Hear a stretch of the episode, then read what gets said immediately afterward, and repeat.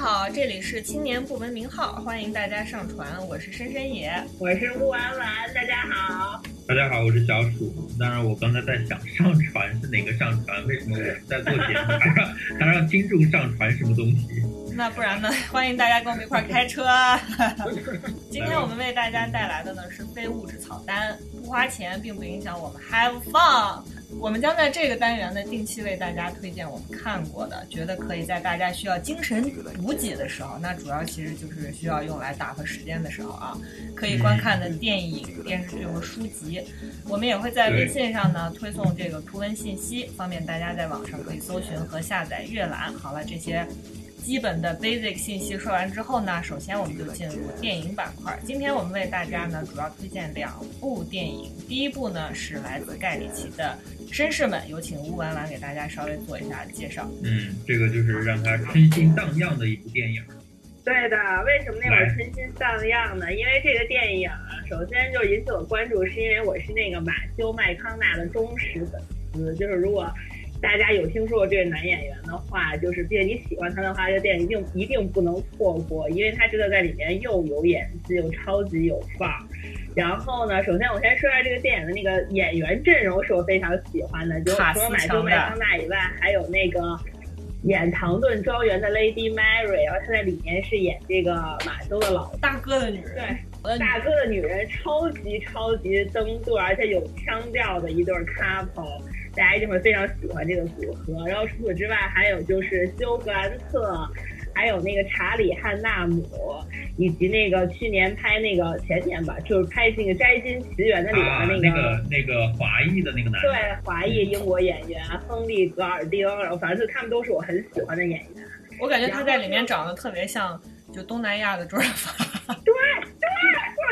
南亚周润发，大家可以感受一下。反正就是，然后这个故事梗概，反正就大概讲的是那个马修演一个就是特别混不吝的一个英国的毒品大王，然后想要为了他的美艳娇妻，打算金盆洗手，就把他的生意就转卖给美国的买家，然后就导致各个帮派势力在这个交接的过程当中斗智斗勇的这么一个故事。就如果大家要是会，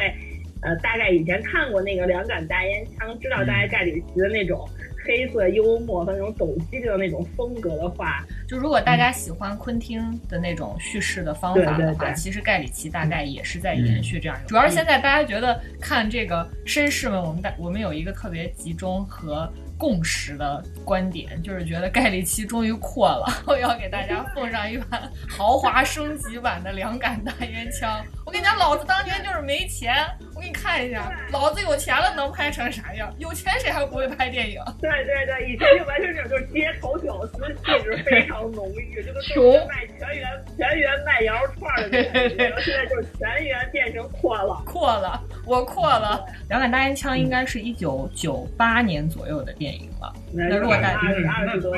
年了，对，如果大家非常喜欢盖里奇或者昆汀的话。真的可以看一下这部电影。这电影是就是有点类似于就是非常有那个盖里奇风格代表作，就是大家如果要是看完绅士们也特别喜欢特别喜欢这种风格的话，可以再去补一下课。对，而且另外一个就是我觉得这部片子很适合年轻人看，还有一个原因就是我非常非常推荐这部电影的 BGM。就电影它的选曲真的非常酷，我说的是 BGM 是 background music，不是 OST，就是不是他的原创音乐，就是和他整个电影的气质非常合。都不是他为了电影原创的。不是不是，它涵盖了上个世纪七十年代，比如说朋克摇滚、华丽摇滚、先锋摇滚的几首代表作品。我们的小伙伴们，如果喜欢 Sex Pistols，就是性手枪，还有 The Police，就是警察乐团。如果大家喜欢这种朋克的风格的话，应该都会对另外一支同时期的乐队叫 The Jam，应该就是果酱乐队。不会陌生，他们在这个里面最后就是因为这这部片子的出品方是呃 Miramax，就是米拉麦克斯，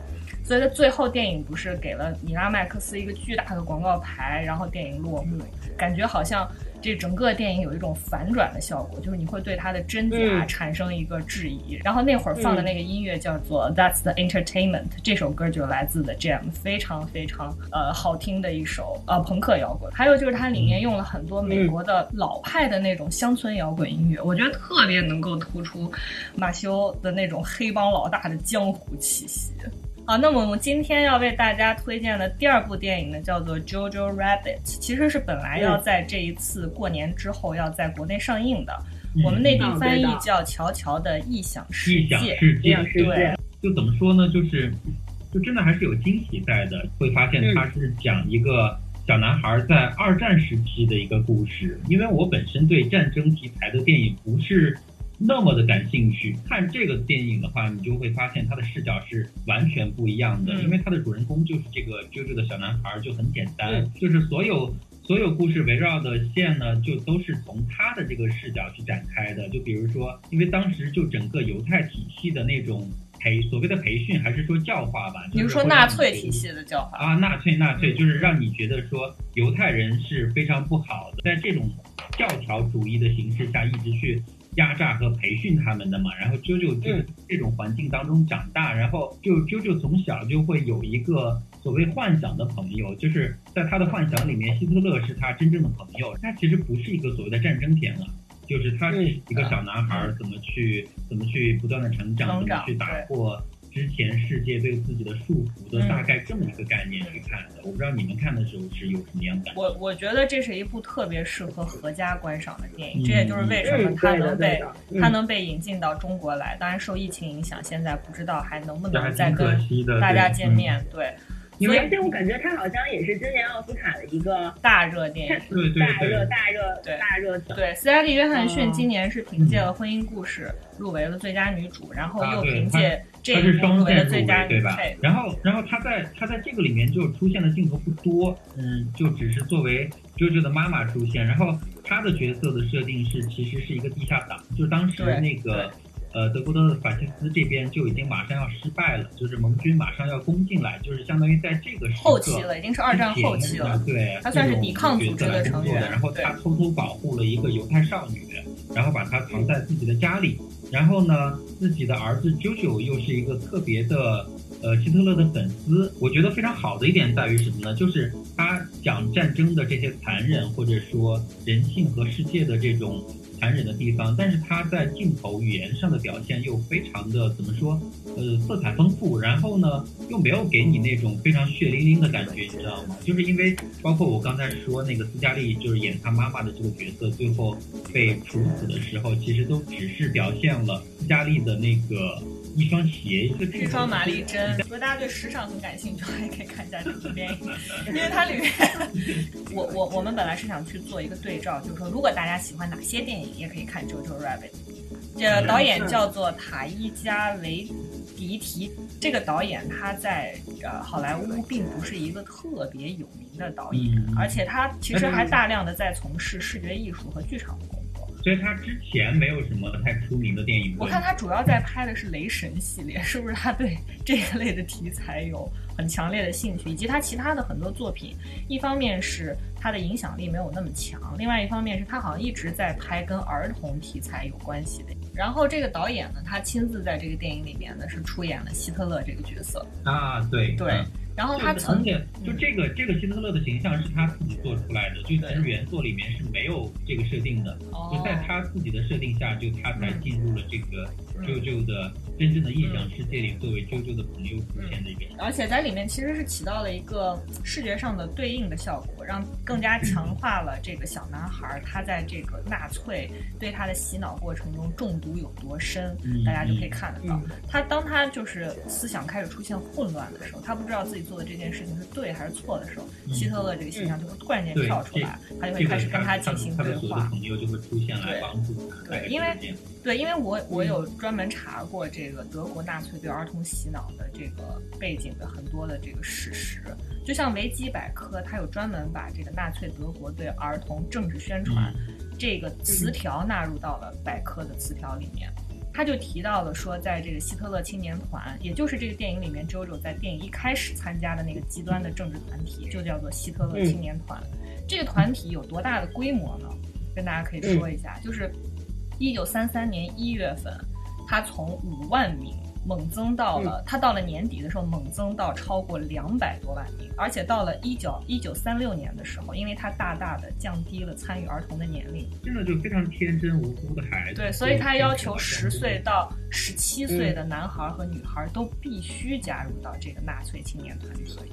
所以就是刚才那个小鼠也说到了，就是因为电影整个展现的是二战后期的事情。所以随着德军要结束了，对，所以随着德军在战场上开始失势，纳粹党呢就变得非常的绝望。其实里面也弥漫着这样一种气息，所以他们开始培训这种小到小至十岁的男孩来操作一些军事级的重型武器和轻型武器。他们甚至成立了就是希特勒青年团的一个装甲师。其实这个这个。史实在电影里面也有展现，就是这个 JoJo 有一个很好的小伙伴。你在看电影的时候，你会以为这段就只是为了讽刺，因为它非常的荒谬，你很难想象，就真的感觉很荒诞。对，一个十岁的孩子每天抬着一个火箭炮，做就感觉还挺可怕的。对，因为你很难想象一个十岁的孩子抬着火箭炮在满大街溜达，所以它呈现出一种非常荒诞的气息。而小朋友抬着这个东西的时候，恍惚间你会觉得那是一个玩具，但是这个玩具在他的手。手里又像是一个不属于他，甚至是他没有办法驾驭的玩具，所以他这种荒诞感，在他电影里面呈现的是非常到位的。就是最早就是开那个电影开始的时候，是不是就有一段就是展示那个地下党被实施了绞刑，然后挂在广场上的镜头？嗯，后面应该是后面，你剧透也太多了吧？没有，还好吧，就这是促进情节发展的其中的一个标志嘛。就是我记得，就就对我印象比较深的，就是当时 JoJo 不敢去看那个那个场景，然后家里演的她妈妈就把她的头就就掰过去，说你要看来看看这个东西。还有就是，反正就是大概大概这种感觉，就让我觉得还挺好。对，所以如果大家有兴趣看的话，可以去找来看。现在网上已经有很多的片源了，尤其是斯嘉丽演的这个角色，我觉得应该是所有小朋友。呃，儿童时期最想要的母亲的形象。以上就是今天为大家推荐的两部电影《绅士们》和《乔乔的异想世界》。接下来呢，进入到电视剧的种草环节。今天我们为大家带来的三部剧集呢，都是女性题材的作品。随着最近 N 号房事件、鲍某明事件以及这两年不断被曝光的性侵女性事件，使得对女性的关注呢，一直都是大家讨论的焦点，也是我们非常关注的题材。首先呢，为大家带来的是两部美剧，下面有请乌丸丸为大家介绍一部今年才刚刚推出的新剧。好，就我给大家介绍这第一部美剧呢，是叫《The Morning Show》。呃，早间新闻，然后它这个美剧刚开始比较受关注的，呃，点是因为它的两位女那个女主角，一个是那个 Jennifer Aniston，就是《好友记》里面的《老友记》里面的 Rachel，然后还有就是那个 Reese Witherspoon，就是她是之前因为是担任这个《大小谎言》的制片人和女主演，就是最受关注的，是是最受争议的奥斯卡最佳女主角，所以就是她当年也是。备受争议的一个那个，但他确实奥斯卡影后啊。主要因为这两位女演员是担当双主演，所以这个电视剧二是好像是 Apple TV 的第一部原创美剧。哦，Apple TV 今年开始进入到这个电视剧的角逐了，对，开始加入角逐的就是第一部非常野心勃勃的作品。然后这个电视剧其实它主要讲的是一个。就是我觉得跟另外两部我马上要谈到的另外两部美剧，一个是我的天才女友，还有一个就是那个呃傲骨之战。而相比较而言，我觉得这个电视剧整个背景，就它并没有一个特殊的时代背景，比如说像我的天才女友那样，可能是一个上世纪五六十年代那样的一个时代背景。剧了，相当。也不像是傲骨之战，因为傲骨之战可能它更有一点那个。女女主演是一个就是退休了以后，然后又重新因为金融诈骗被返聘的那种老当益壮的这样的一个励 励志情节。这个是背景了，就是它其实背景就是发生在我们现在这个年代，就是 right now 的纽约，然后又是一个新闻节目的一个编辑部的一个。职场故事，嗯，然后它这个故事其实大概讲的就是在，因为我们去年美国还有就是世界各地吧，都是闹得如火如荼的这个 Me Too 大环境之下，嗯，然后这个 Morning Show 这个节目组其实也是一个跟很多我们自己经历的呃这个职场是一样的，就是其实是呃男性占非常主导地位的这样的一种，尤其是白人模式下，对。对，特别是白人男性的职场模式下。然后呢，就他们的这个节目的这个男主播，因为有性丑闻被揭露，就是被发发现和这个公司里面的很多女员工都有这个不正当的性关系。然后通过这么一个背景作为一个切口，然后来分析这个公司上中下层就不同处于不同职场地位的呃女性员工，他们在这样的一个权力打压的环境下遭遇的职场困境。就是我可能我可以给大家大概举个例子，比如说像那个两位女主演，她们其实是这个职场金字塔最顶层的两个女性角色，因为她们是这一档新闻节目都是主持啊，嗯，对，都是主持人。那在她们两个之间，其实关系非常紧张。就按理说，本来其实大家都是女性员工，应该说能够互相配合和理解以及尊重彼此，但是她们其实就成为了。啊，这个男性高层内斗的一个工具，就比如说他们男性呢，可能就是高层就是会分两派，然后一派会支持一个人，嗯，然后会在对会在他们的这个政治斗争当中不停来挑挑拨他们两个来内斗，企图让一个斗走另一个，嗯，然后就是这样的一个环境，所以他们两个关系是一直非常紧张。除除除除了他们这个最顶层的角色以外呢，可能在中间一档，比如就是有一些编辑啊、新闻编辑或者是。主播的助理啊，他们他们可能面临的问题就是说，他们有人其实是有这个在这个公司里面跟同事谈恋爱的，然后这是他们中层的一种每天都在纠结的这么一种职场和情感困境。那可能在最底层呢，他有琢磨写一个，就是刚开始是一个 intern，就是一个实习生，他就是被那个那个男主播利用，然后就跟他有过一夜情，然后之后又被抛弃，他其实就是后来一直走不出来自己这样的一个心理困境。就但是他后来其实发展的非常优秀，就是也是一直其实是靠自己的能力爬的非常快，但他心里一直有一个很强大的阴影，觉得自己就是因为和这个男主播睡觉，然后被周围的领导看在眼里，所以一直在默许他的晋升。他一直都走不出来这个阴影，对，就是觉得他是靠出卖色相，并不是靠能力。然后结果后来，其实慢慢这个环境就变成了一个，呃，人人都能就就像房间里的大象一样，人人都看到确实有这个现象，但没有人站出来说明，因为这些女性之间有的是获益者，有的是对对，然后他们就更不敢站出来指认这样的一种现象，然后到最后。发现这个男主播出事儿，就是被踢爆以后，大家才开始正视这个现象，然后互相之间有的是出于自保的目的，有的或者出于良知开始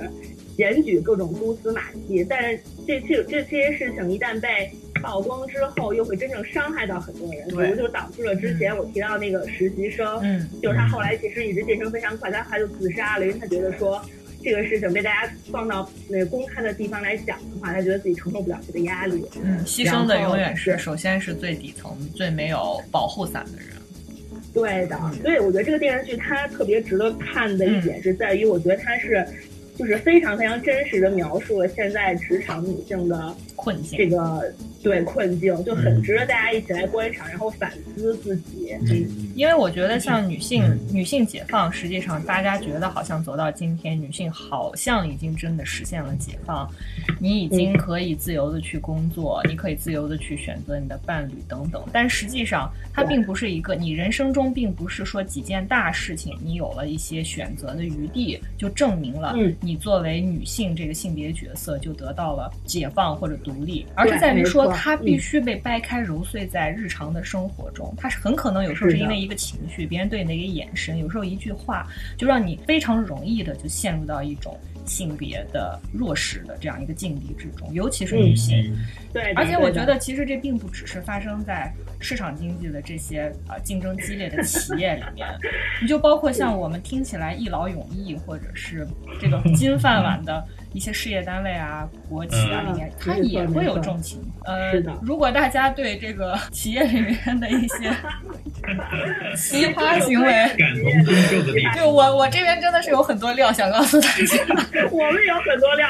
因为我们这个差异非常大。所以请大家敬请期待我们和奇葩行为鉴赏。对我们还有另外一个板块是人类奇葩行为大赏，真的是大赏，多到说不出来。对，希望大家紧紧的 follow，紧紧的 follow。所以证明这部剧应该是对女性职场的困境有着比较深刻的剖析和刻画。所以它现在有续订吗？还是已经出完一季了？好像是应该是有续订，因为他最后也埋也埋了挺多那个伏笔的，而且我觉得这两个女演员应该是演的还挺上劲的，所以我觉得大家以后 可紧紧的 follow 一下这部剧，紧紧的 follow 对，因为他们俩就是一看就不熟的，登来两个演员，大家也知道。所以如果第一对女性职场题材感兴趣，如果要是大家是老友记 Jennifer Aniston 的。粉丝的话都可以去看一下，去 follow 一下。OK，对的。那么我们今天要为大家带来的第二部剧的推荐呢，是《傲骨之战》，应该是很多小伙伴们应该都在。紧紧的 follow 的剧，那我们就 有请小鼠为大家介绍一下最新的进展。就我也挺奇怪，我不知道我我为什么会 follow 一部就专门讲女性，甚至只讲女性的剧哈。我自己分析原因是因为最早看那个女主戴安的那个女主演，我到现在没有记得她的真实名字，但是就觉得她非常眼熟，因为她演的呃《生活大爆炸》里面的那个男主 Leonard 他妈，就是所以这个角色就非常的深入人心，就是一个高冷的一个。个气势很足的一个很强势的一个高知女性的这么一个角色，然后最早我是看到海报上有她，然后才去看的。然后呢，这这部剧本身是属于那个。傲骨贤妻的衍生剧，以达安这这这种的高知精英女性为主体，然后她们如何在职场上，因为她们的职业也比较特殊，她们是律师嘛，然后去通过打一个个案件，然后通过她们的生活方式之类的东西去去揭露她们自己的一些呃，就生活的一些细节呀，包括说一些不服输、一些强势的地方，然后。坚决去斗争的大概大概这么一个主题哈，然后其实它前两季的话都是差不多是按这个路子走的，但是我这边想说一个一个小小的一个八卦，就是说这个剧据说他们在当时筹拍的时候，就当时呃美国总统大选就上一次的美国总统大选还没有完成，然后这部剧的导演是一对夫妻，然后当时他们在编写这部剧的一个大背景和前提就是说。他们已经假定了当时希拉里是能够当选的，所以他们是在这种背景下去筹拍，结果没想到在对在筹拍在拍的过程当中，然后咚的一下就 就特朗普就上台了，你知道吗？然后他们就对此 非常的愤怒，然后从第二季的后半段以至于整个第三季，就他们真的就一直在怼特朗普，就是特朗普真的出镜了非常多次，而且大家每集都要提到他，然后就是各种讽刺。各种就是针对他的一些搞笑的一些行为，所以我觉得大家如果要是在此次，尤其通过此次疫情对特朗普有极其特朗普的话，对，真的是可以去看，尤其是第三季。但是，但是可能有些过犹不及吧，我觉得，就是他到他这种情绪在第三季的时候表达的特别充分，他甚至都不不去讲一个个需要去解决的律所的案子了，他就完全把重心放在了政治上，就怎么去。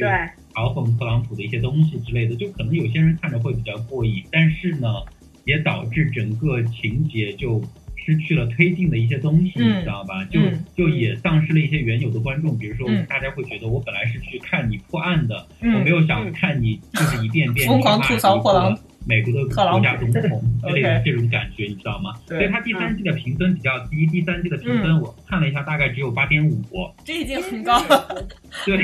因为我觉得还有一点在于，他为什么这么这么针对特朗普？是因为他这个电视剧其实有一个少数族裔的背景，就是他这个律所基本上都是黑人。对对。所以说，对，所以说这个他这个里边这个大女主，然后她退休返聘之后，因为她没有什么，因为她其实已经非常高调的 announce 说我要退休了，然后最后发现自己其实被诈骗了嘛。对，然后当时破产了，对，对，然后想重新不得不又出来找工作，是的，对，不得不出来找工作，就是很以前很多很好的那种白人律所都不再接收他，现在觉得他老老老了嘛，盈利能力又不行，所以他只能百般无奈之下加入这个都是黑，就以黑人为大多数的这样的一个律所。这个这个背景设定还挺有意思的，嗯，对，所以他这个背景就对于这个特朗普的这种种族政策反应会更加激烈。然后我记得他其中有一集好像提到他们其实内部也在。清算说到底是谁投票给了特朗普？然后有一个小哥就说，其实我有投票，然后他就遭到了整个整个剧组的大孤立。反正这也是非常有意思，这这。所以这部剧原本原本应该是一个深刻的从性别、种族、职场的职场剧，然后对，然后现在就演变成了政治讽刺剧，你知道吗？不是特朗普讽刺剧。到了第四季的第一集，我觉得就真的必须讲一下的年代，对它非常非常棒。第四季开始之后呢，他女那个女主答案就是做了一个非常长的梦，然后在他的梦里，就是因为他自己现实中的自己肯定是知道特朗普当选了，希拉里落选嘛，但是他在那个梦里就是突然突然会发现说，这个在这个世界里竟然是希拉里当选的，嗯，但是好像只有自己知道这件事情，其他人就是都是觉得希拉里当选是就是非常正常、非常理所应当，然后大家都已经习惯了这个事情，所以他就。非常的不适应，然后还有一个很妙的点就是说，就是美国这两年，就是也就是我们刚才讲到的这个所谓的职场性骚扰之类的，就是很大的一个案子，就是那个维恩斯坦的性侵案嘛，对吧？对对。然后我们讲 Me Too 啊之类的，都是从这个。他不是好像在监狱里面感染了？有吗？有啊，有啊。真的。嗯，我就是觉得这个第一集非常妙的点在于。他当时戴安做了这个梦，梦到希拉里当选，但是反而在希拉里当选的这个世界里，维恩斯坦是没有被揭发的，就是大家都还是把他当做一个行业大佬，非常的尊崇。然后把他当当做一个神一样来供奉的这种感觉，你知道吗？嗯，所以我没有被揭发。然后，然后他们律所反而以把他拉拉拉来当自己的客户这种事情，当做一件非常骄傲的事情。所以现在就变成了一个脑洞剧，是吗？就是你就觉得我靠，这个编剧太牛逼了，你也不知道他在想什么，但是就是觉得看起来好爽。就是在我来看，可能当初在第三季这个编剧或者说导演怼特朗普怼的非常过分之后，他又跑到第四季来去想说。假如当时希拉里真正当选之后的话，那对于现在的女性是不是更加有利？其实也不一定。我觉得还是要从第一季看的，就第三季其实都可以跳一下。我觉得，但是第一就是就是因为第一季那个那个开头的假设真的还是很爽的。你的意思是说？你的意思是说，如果第三季不看，并不影响第四季的时候？因为因为第三季真的就是在怼特朗普。他他有提到官场所一些秘辛八卦，比如说勾勾登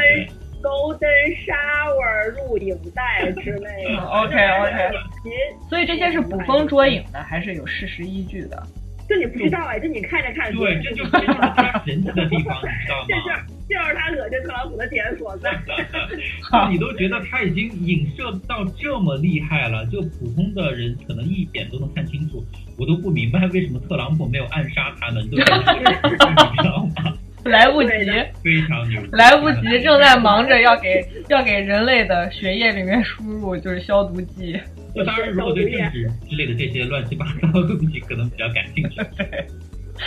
第三季真的是可以看一下的。就里边这种特朗普的真真假假的小料，真的是能把你听到眼球炸，就是这种。宇宙碳基生物大网红特朗普的吐槽剧第一剧，大家可以去看一下。OK。对，当然除了第四季，它这个刚开始之后，它整个这个。呃，思维意识的层面提升了一点之后，让人欣喜的就是他第四季开始又真正的有案子了，你知道吗？就感觉多多少少有点被拉回来了。鼓掌，终于回归了。真的，正常工作，OK。还是这种律所的一个好看的主角嘛。所以你，所以你给大家推荐的点就在于说，就是大家不要被第三季影响到，第四季他们又开始破案喽。OK，那刚才说的这两部呢，都是算是职场剧。所以，如果正在工作的，在职场上有一些困扰，或者想看别人笑话的，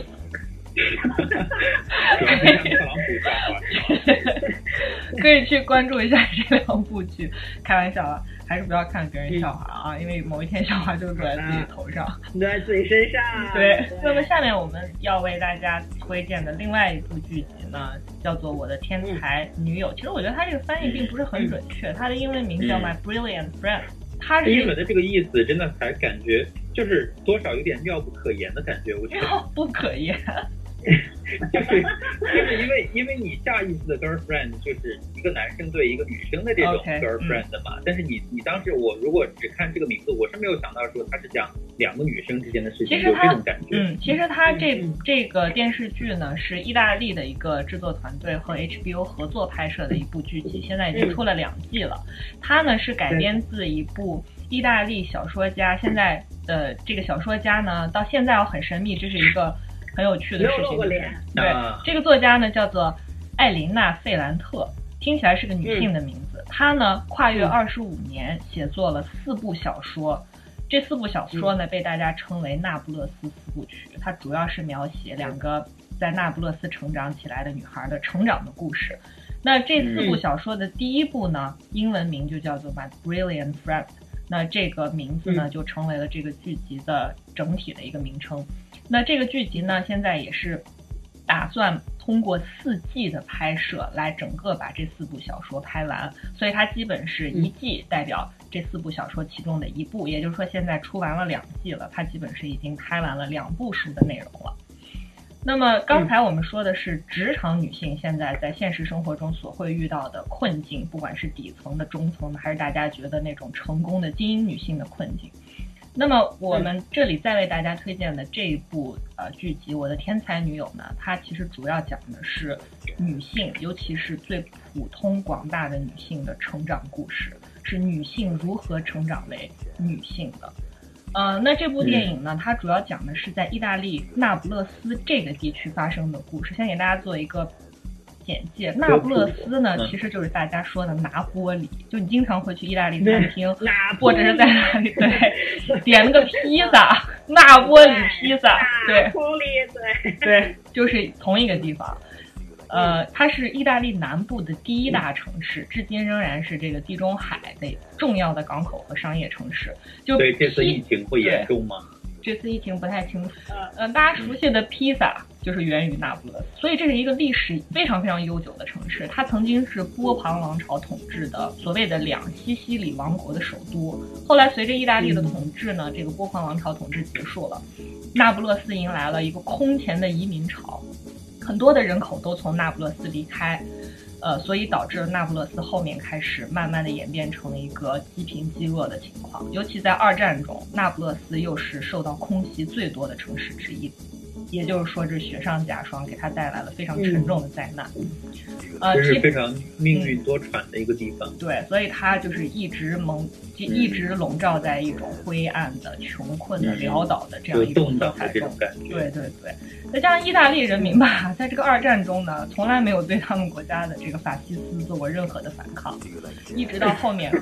对，所以他的人民众呢，就是打嘴炮型。但是不付出任何情况，你想，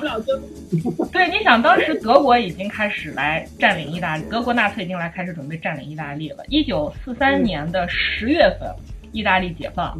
他们一直到九月份才开始有普通一部分民众从家里面跑出来说我们要反抗纳粹啊，提前一个月。提前一个月才开始反，才想起来这件事情，我就觉得这国家真的比较有趣。的国家，六七十年代，上世纪六七十年代的时候，呃，这个社会运动，尤其社会主义运动，在全世界如火如荼的展开和上演。你也就可以看到意大利的民众。大部分他们对于这种反抗啊、反压迫啊、反专制啊、反剥削啊，基本都是停留在抗议游行，但是并没有什么有组织的、有效的、真正的行动都没有。大家基本就是停留在嘴上打嘴炮。你们也听过意大利俚语了啊？嗯就他们意大利人的性格本身也真的就是比较 对，我太嘎 我耐打。那我们再说回到这部剧啊，因为我看过这部剧之后呢，我有跟乌丸丸做一个小范围的讨论，就是因为我没有看过小说，在此之我现在正在看小说，但之前没有看过小说。乌丸丸同学呢已经全部都看完了。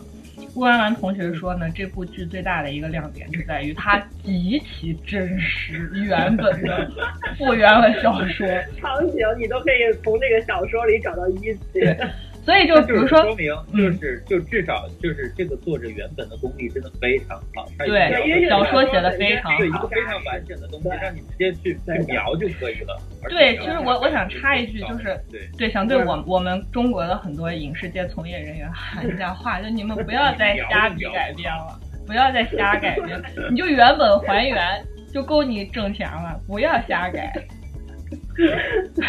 太好，好想别引证那个就还原的很好，然后加上我看。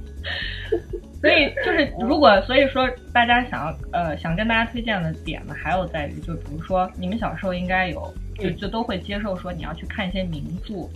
一些但是很多名著对于我们来讲，我们课业真的很沉重，没有那么多时间看 特别长的那种，像列夫托尔斯泰的《战争与和平》啊这种，我们经常在这个书店能够看到叫缩印本。有的缩印本就还不错，我买过，我都买过啊。我的四大名著都是通过这种看。有些缩印本不行，那我们今天为大家推荐这个剧集呢，就是其实它是一个非常好的缩印本，就是声情并茂、对对对，生动活泼的一个缩印本，便捷的获取这些东西的方式。对对，所以我们再回到，所以我想结合这个小说和剧，跟大家再再多说一点。呃，再回到这部剧集，就这个作者艾琳娜呢，她很有趣。她出生于一九四三年的十月，刚才已经跟大家讲了，就是意大利解放的那个月份。嗯，她出生前的一个月呢，就那不勒斯人民才终于哦，才终于对攻占意大利的纳粹忍无可忍，从家里开始出来跟纳粹德军战斗。呃，战斗了不到一个月的时间啊，也是非常短暂了。到十月一号呢，盟军就解放了那不勒斯。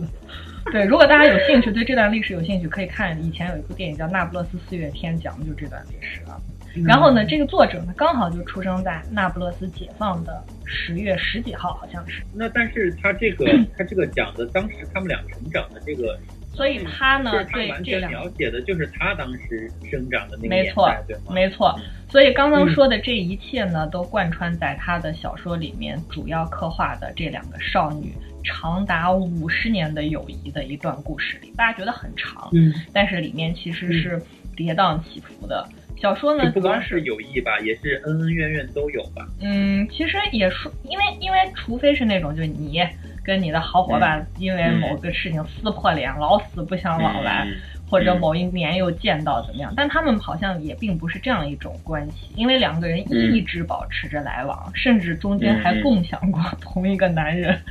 但是仍然还不影响他们能够共同来往。他们两个是在精神上有强大的依附的关系的。大家如果想知道是怎么样的一个依附的关系的话，可以去看一下这个剧，好好的体会一下女生的友谊之间那种极其微妙的。那种那种交往。是的，是的，我觉得这个真的女孩子看完真的是特别容易感同身受，在它里边好多那种情绪，真的只有咱们自己才能够 get 到。嗯，男生呢，就尽管你再努力，可能也是也是不能完全变成女性吧。不行，对，所以这个小说呢，就描述了他们从一个懵懂的童年到青春期的一个自我的探索，再从少女到为人母，经历了挫折啊、痛苦啊、背叛啊，一直到晚年。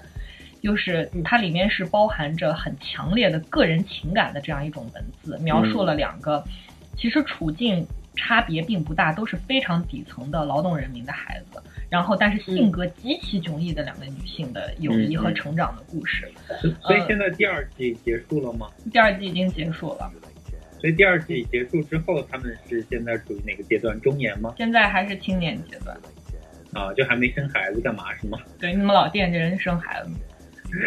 没有感你看你们 你们男性思维又蹦出来了。对对，你的男性的那那一个脑切片又在作祟。因为我记得他第一季结束的时候，不都应该就差不多要结婚的，就已经不念书了吧？当时就是这是你的切分，这并不是小说的切分。好的。对，就是比如说，如果呃小伙伴们很喜欢看那种就是青春片，那种里面弥漫着青春期的荷尔蒙啊、美丽与哀愁啊这种。你们可以去看一下这部这部对，又是比较特殊的一个整个大的时代背景。对，虽然它比较比较萧条和灰暗的那种情绪，真的就是一直在弥漫在镜头里的这样的这种。对，虽然它是对对，虽然它弥漫着一种贫民区的这种灰暗的色调，但是呢，也并不影响 那不勒斯作为意大利南部的这个海滨城市，这种有也充斥着非常旖旎的风光。如果你非常喜欢《Call Me by Your Name》的那种色调和感情，和那种对于青少年对爱情懵懂的那种感知的话，你们可以去看一下这部剧。对于这个美术的处理、色调的处理，是的，非常到位。美美术非常突出，对，就又怀旧又精致。对，还有一种暗潮暗潮涌动的感觉，不是跟那个。就是前段时间还有在国内重映的那个《美丽人生》，对，也它也是意大利的电影，对对对对对对。但是美讲同一个差不多时间的电影，对，你要但是你要知道，电影发展到今天，它对于呃这个拍摄的手法，它的这个美术的细腻程度，它的这个包括摄影、补光，因为你要知道，整个剧组是在那不勒斯搭建出来了一个他们生活的社区。就是周围全部都是绿幕，但是在中间全部楼房、街道全部是搭建出来的。嗯嗯，你也知道 HBO 很有钱嘛，所以就，所以就是也是下了很大的功夫来来来还原。这个也不用花太多钱吧，毕竟到处都是破破烂烂的。但是要重新搭建还是蛮花钱的吧？对，就就像我们说，就是他把那个小说里的一砖一木全部复原了，对对对对对，就是对对对，就是建造那么一个街区，对，这就是特别厉害的地方。那你比起那个陈凯歌建一个大唐长安城来说，还是要小平陈凯歌。我们并不能，我们并不能去衡量。我们并不能去衡量把一块砖涂成金色和把一块砖做旧两个在成本上的差别。OK。过过去是很有。你不要被你不要被你不要被陈你不要进入陈凯歌这种华丽的陷阱。好了，这个这个只是随便说的。OK。另外呢，就是喜欢意大利新写实主义电影的观众，就是比如说你看过像《罗马不设防城市》啊，《偷自行车的人》啊这种，啊以这个战后意大利人民的普通生活。为这个描述的为内容的电影的话，也可以在这部剧集里看到他们那种生活的挣扎、琐碎的、麻木的、低俗的、绝望的。所以呢，慢慢从废墟里面重生的这个过程。对，所以如果但另外一方面，大家不要觉得说二战或者说战后。它成为这部电影的一个基调，就会使这部呃呃使这不是电影，使这部剧呢显得好像过分的沉重和宏大，也难以消化。因为它呢是以两个女孩的成长经历为主的，所以说这个它对女性成长中要面临所有的这种体验捕捉的非常准确。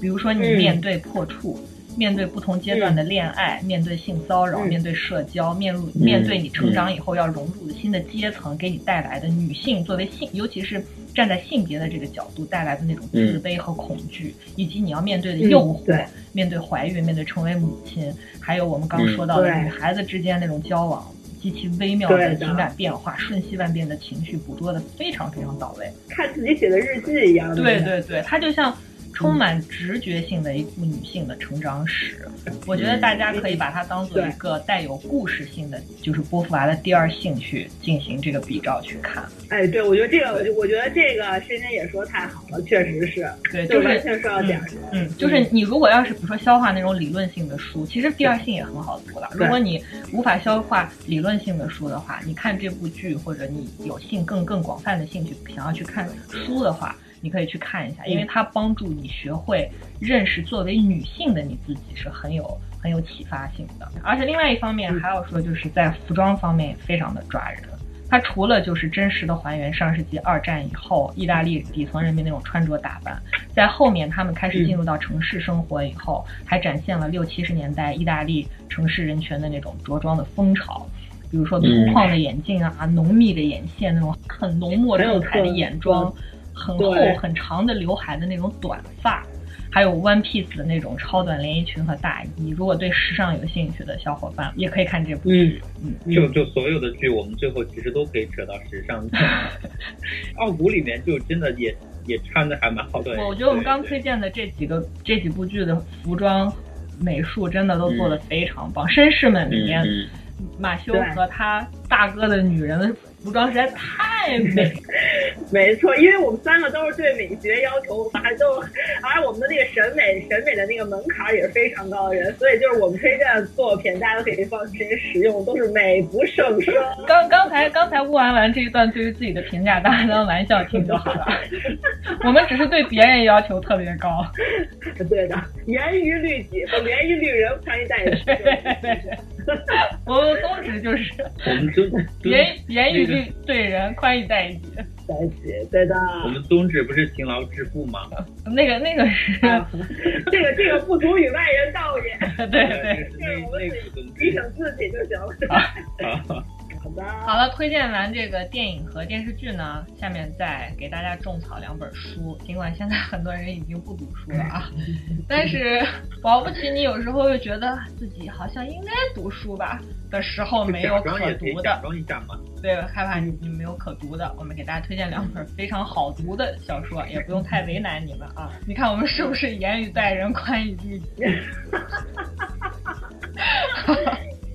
好，我们今天为大家带来的第一本两本小说呢，都是短篇小说集，非常好读。你不用一直觉得自己需要被一个长篇小说的进度条死死的遏制住自己的咽喉啊。就你随便拿起来读一篇也很快，你上个厕所可能就看完一个故事啊，不用太有压力。呃，第一本呢是来自这个中国香港的一个叫做陈浩基的作者，他的一部短篇小说集叫做幺三六七。和陈浩南有什么关系吗？I don't know, I don't care。然后下面有请吴文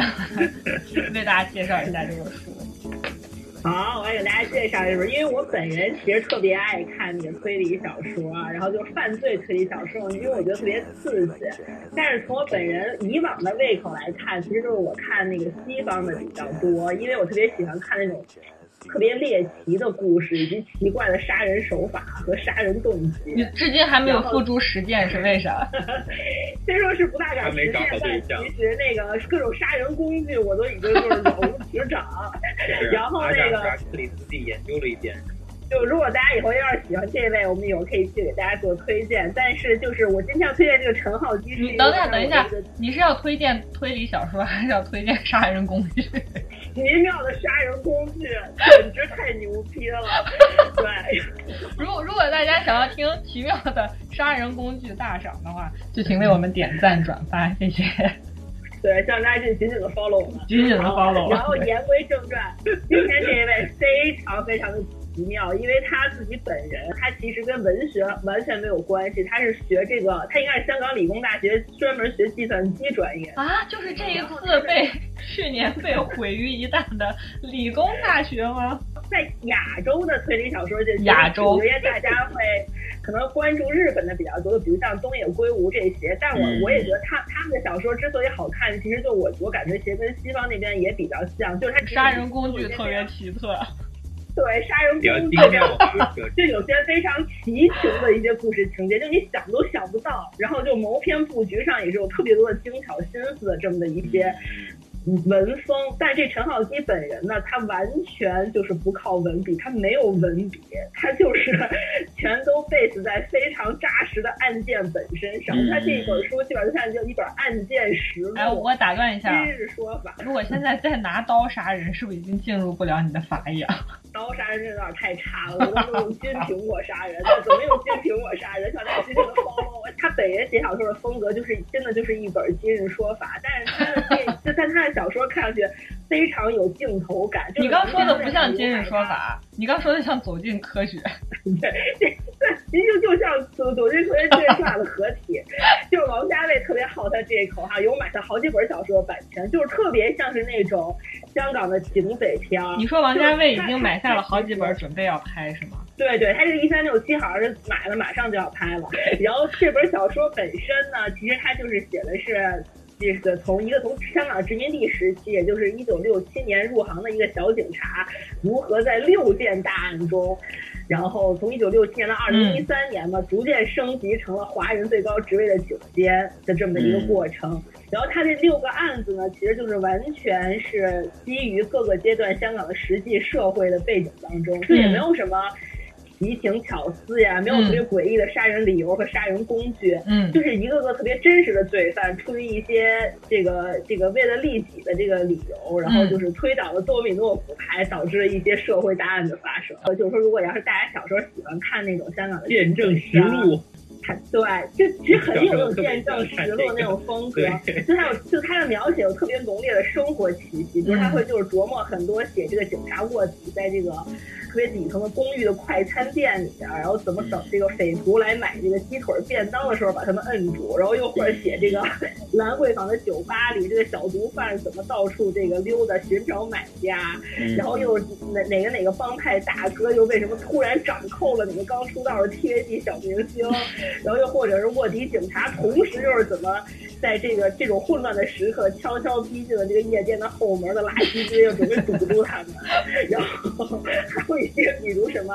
菲佣和什么洋人雇主之间有些怎么样奇妙的关系，导致他们就是菲佣。等一下，菲佣跟菲佣跟洋人雇主只有一种奇妙的关系，就是菲佣成为洋人雇主的老婆，没了。反正就是就是种种或死于洋人雇主。像这，比如你就像这种深深也就常年生活在香港、上生活并工作在香港这个环境当中，就是他如果本人看这本小说，他会非常 觉得完全感同身受是吗？感受他的街坊四邻，反正就是说，他就这本小说就总而言之呢，就完全不像是那种欧美或者日本的推理，就有很多那种架空或者是那种奇奇怪怪的成分，他们就是完全发生在咱们熟悉的生活场景下，就他的语言非常平实，但是非常引人入胜的。所以你对他推荐的理由就是说，他并不是靠奇情，然后猎奇，靠生活化的，然后然后杀人工具来捕获读者。我觉得身边一定有个杀人犯。OK，那么我们为大家推荐的另外一部小说呢，其实也是这种短篇集。你看，我们真的是很为大家着想了，不想给大家造成过大的阅读压力啊。另外一本小说集呢，也是来自于中国的啊一个年轻代的小说家，呃，叫做双雪涛。呃，这本小说集叫做《飞行家》，这是一本二零一七年出版的短篇的小说集。呃，作者双雪涛呢是一名来自东北的年轻作家，是一个八零后，辽宁沈阳的。对，他是一个八零后，基本跟我们是属于同时代的一个成长起来的年轻作家。这本小说集呢，我的阅读体验里面最强烈的感受就是，仿佛在看一部又一部结构很精巧、魔幻。但是又充满诗意的电影短片，嗯。嗯，虽然它仍然是属于严肃类小说啊，它是确实你能看出这个作者双雪涛他是非常致力于成长的一个比较成熟的小说家这样一个职业追求的，而不是说我只是为了写出某些故事，然后啊写出我的感受，而是他非常在意打磨自己的技法。以及展现时代的这个情绪和人们生活的景观的这样一个有这种追求的作家，但是文字表表现力，他的文字的表现力是非常棒的。所以说，但是呢，这个故事并不是说阅读起来就是很困难的那种。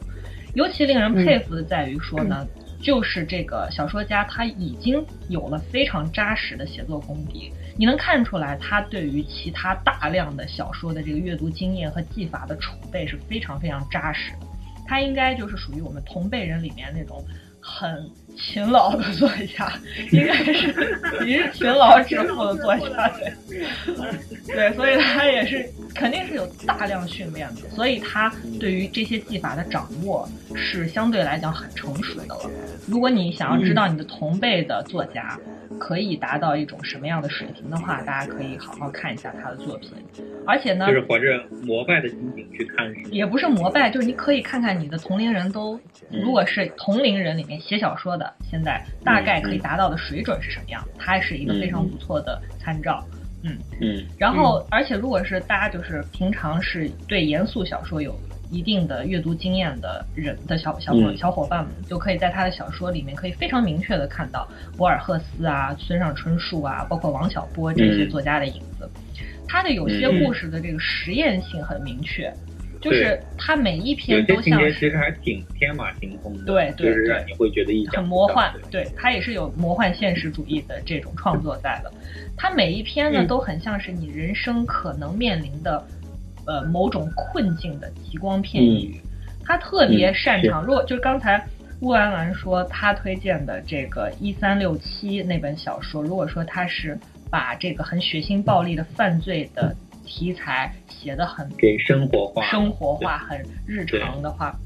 那么这个双雪涛呢，他是尤其擅长处理这种血腥暴力的题材，以及对边缘人生活状态的书写了。就是我我我们三个人有时候经常开玩笑说，这个东北文艺现在正在经历复兴。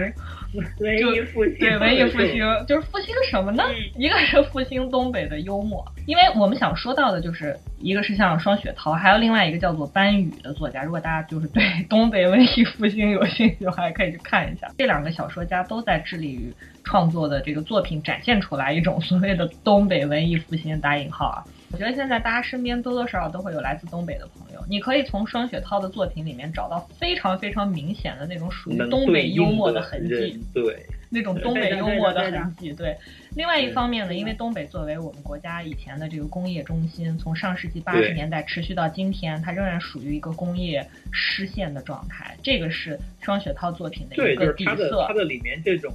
这种你能感受到这种失落感，就其实还挺明显。对，因为说实在话，我们我们三个都不是来自东北，可能没有经历过那样的成长环境。但是它的大的这个生成长环境，工业中心的这个失陷。绝对是现在所有东北人的一个群体的一个集体的记忆，所以这是双雪涛作品一个基本的底色。就包括我们大家去看，比如说前两年，呃，口碑很好的一部电影叫《钢的琴》，白日焰火啊，白日焰火，它其实都是有这样的底色在的。对对对。对，我看的时候就是完全想到这两个，就是那种东北的感觉，就包括就整个天气非常冷，然后雪在外面一点点飘，这种视觉的呈现，以及为什么犯罪会。在底层发生的这么的，这么的让人可以理解和感知。对，在双雪涛的作品里面，理所应当。对对，在双雪涛作品里面，对作品里面也是大量的充斥着工人啊，被抛弃的女人和孩子，北漂个体户，还有他自嘲的那样一种不入流的写手等等。嗯，他甚至有一篇 短篇在里面收录的，就叫做《北方化为乌有》。我觉得这个题目。算是他整个对他就是对就是所谓北东北文艺复兴一个非常好和巧妙的一个注脚，北方化为乌有，就是跟那个乌安兰刚才推荐的那个小说集一样呃。双雪涛的这篇作品呢，还有他他其他的好几部作品，都已经被购买版权，可能即将要进行影视改编，跟大家见面。嗯嗯嗯，所以你也可以把它当做当代的这种传奇故事啊、寓言啊，甚至是童话来读，所以非常适合。难是吗？也也也不是，因为它涉猎的还是蛮广的，就你可以当成一个切入的角度。对，能能至少能推到一面。对，所以关于东北的一些过往。对，所以我们介绍的这两本书呢，都很适合现在疫情期间大家大部分时间要留在家里的话来阅读，就是它很好进入。你上个厕所就看完一篇，然后很快读完一篇，设置也没有难度。对，紧张刺激，然后又让你觉得很很痛快，然后就结束了啊！你也不用给自己太大的阅读压力。然后目前呢，这些书都可以在当当啊、京东啊来购买，亚马逊的也有这个 Kindle 电子书可以可以下载了。嗯，好了，那么以上就是这一期非物质草单我们为大家准备的内容。那这一期节目就到这里，要跟大家说再见了。啊，我们会定期的为大家这个在非物质草单这个单元呢带来我们推荐的电影、电视和书籍，其实就是我们如何打发时间的非物质工具。对，到底这个定期为期多长呢？我们暂时打算是一周一期，所以请大家就是紧紧的 follow 我们，就请大家一定要。紧紧的 follow 我们，紧紧的 follow 我们。OK，如果大家就多少喜欢我们节目的话，还请帮我们点赞，或者说评论，或者转发，对，是对我们的帮助和支持。谢谢大家，大家支持我们，我们就会更新的更有动力一点。那这里呢，我们就跟大家要说再见啦，我们下期节目再见吧。等一下，我们还为大家准备了八卦娱乐。和人类奇葩大赏的单元，如果大家有这个，好了，我们这回是真的要说再见了，拜拜，拜拜拜拜，拜拜，下期见，拜拜。